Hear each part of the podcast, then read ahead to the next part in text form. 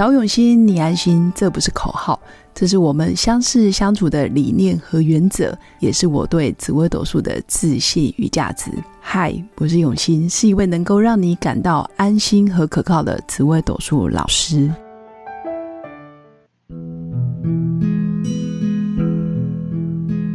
Hello，各位用心陪伴的新粉们，大家好，我是永新。今天已经是礼拜五了，我相信很多新粉都期待着六日要去哪里玩，通常心情都会比较放轻松。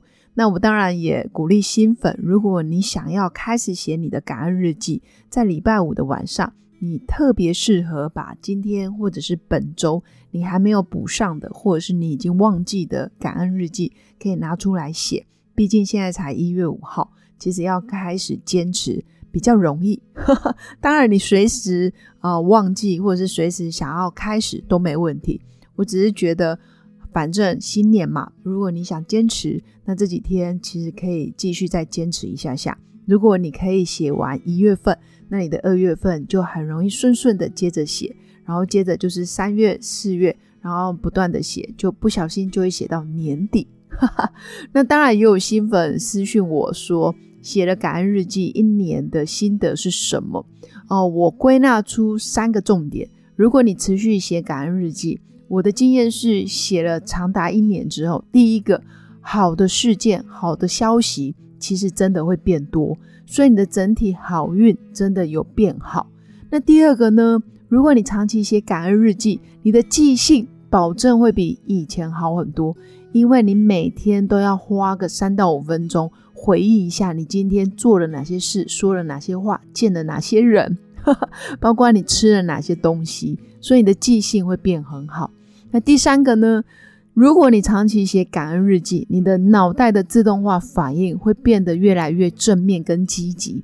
因为当你写的都是比较好消息、好的事件的时候，你的脑袋自动都会去搜寻。比较正面的经验，或者是比较好的能量，久而久之，你大脑里面的回路呢，就会习惯把好的事情其实多想两遍，或者是把它记下来，因为你每天都必须要写感恩日记，这是我的经验，所以很开心可以分享给新粉们。那今天也很开心，有个新粉，其实。在我的 podcast 里面，其实有抖内了我五百块。我其实已经很久很久没有再去看到底有没有人赞助我一杯咖啡。其实金额不多，那九九九九九九都会偶尔有一两个新粉赞助我一点点的零用钱。其实这些钱真的不多，但有时候就是九九看一次，大概每半年看一次，到底有没有人赞助我咖啡？其实也不再期望了。但是看到哎。有新粉懂内我五百的时候，其实也蛮开心的，感觉就是在做一些不求回报的事，但是又希望有人看见。然后当你呃被肯定了，不论金额多少，那当然很多新粉也不是说啊没有懂内就代表你不支持。那我也我也知道有很多新粉都会把我的 podcast 节目分享给正逢低潮的朋友们。或者是分享一些比较好的内容，或者是适合朋友听的内容，也会帮我分享。其实这个无形中都是对我的一种肯定跟鼓励。因为做节目久了，我知道有人会默默的听，那更多时候是希望可以帮助到正逢。啊，人生关卡，或者是正需要做决定的时候，不一定来找我论命。真的，如果你真的很忙，不用来找我都没关系。但你愿意听了我的五百多集的 podcast，我都觉得我们就是有缘分。那总有一天我们会遇见。那没遇见，你也会散发出正面的回应，或者是正面的信念给我，其实都有帮助到我。那今天就想跟新粉分享的主题就是。哪些紫微命格小时候特别容易被霸凌？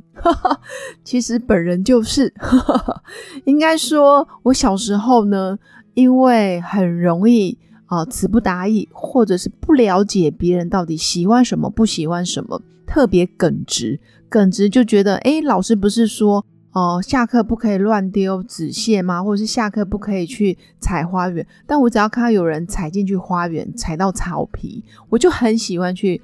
嗯，阻止他或者是伸张正义，其实就真的很容易被同学讨厌。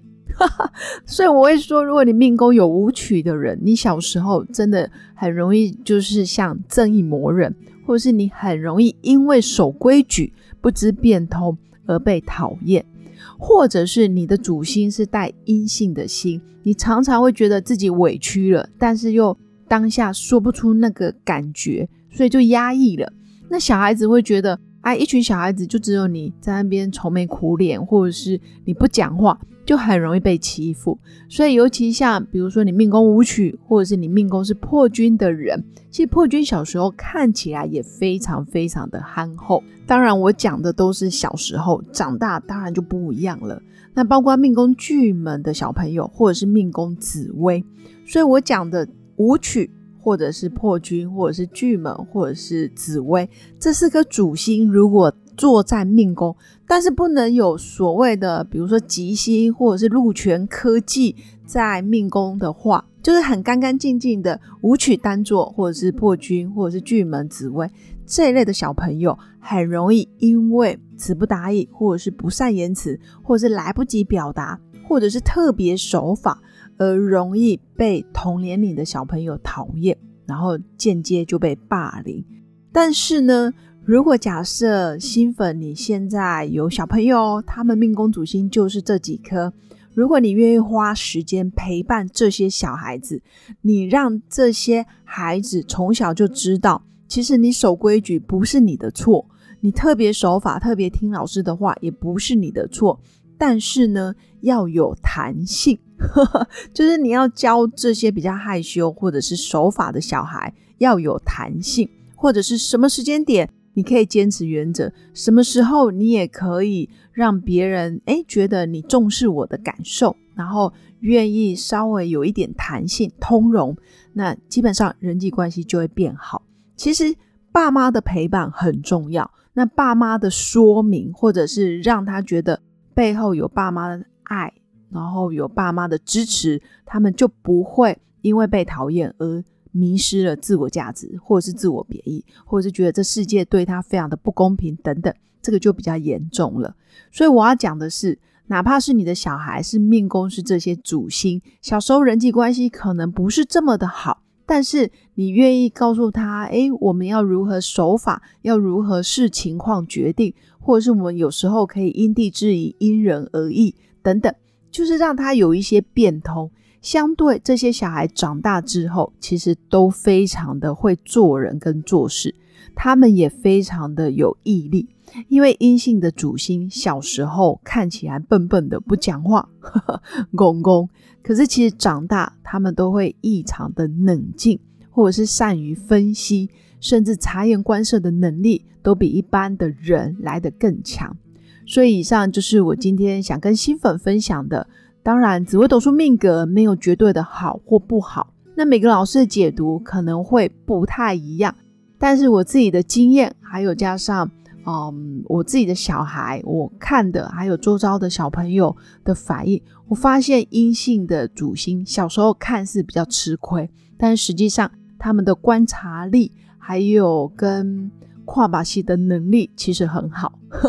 跨把戏就是察言观色的能力其实也蛮好，但是爸妈的陪伴跟引导，不要让他们过度的自我压抑或者是自我贬低自己的价值，那这个也非常重要。所以以上就是今天想跟新粉分享的。有些紫微命格小时候看起来笨笨傻傻的，容易被霸凌，但是实际上是大器晚成。如果家长愿意在旁边陪伴，或者是引导，或者是给他满满的安全感跟满满的爱，基本上他们的人际关系还是可以越来越好的。总之。还是谢谢新粉一路以来的支持。那如果你在人生的关卡上需要我的协助，都欢迎加入我的官方 live，直接预约我的线上语音咨询论命。无论你在何处，我都愿意用心陪伴。生命被祝福就会长大，被爱就会有信心。心灵疗愈是一辈子最重要的功课。疗愈工作坊结合心理学专业知识。可以协助新粉在日常生活达到自我疗愈的效果，所以新粉如果对于疗愈工作法有兴趣，在本集文案下方的资讯栏里面也有相关的报名表单。最后，如果你喜欢本集内容，要记得在 Apple Podcast 留下五星评论，留言给我哦。祝福大家有个美好而平静的夜晚。我们下次见，拜拜。我是刘永新，谢谢新粉一路以来的支持肯定。制作节目的初衷就是想用生命影响生命。十五年来，紫微斗数看盘超过两万人次，授课超过五千小时，线上论命超过六百人。坚信要先知命才能造运。从单身到结婚，到身为两个孩子的妈妈，深刻了解女人不同阶段面临的挑战不同。想了解自己的感情和婚姻的运势吗？欢迎预约我的一对一咨询论命，让我陪伴你找到人生的定海神针。找永新，你安心。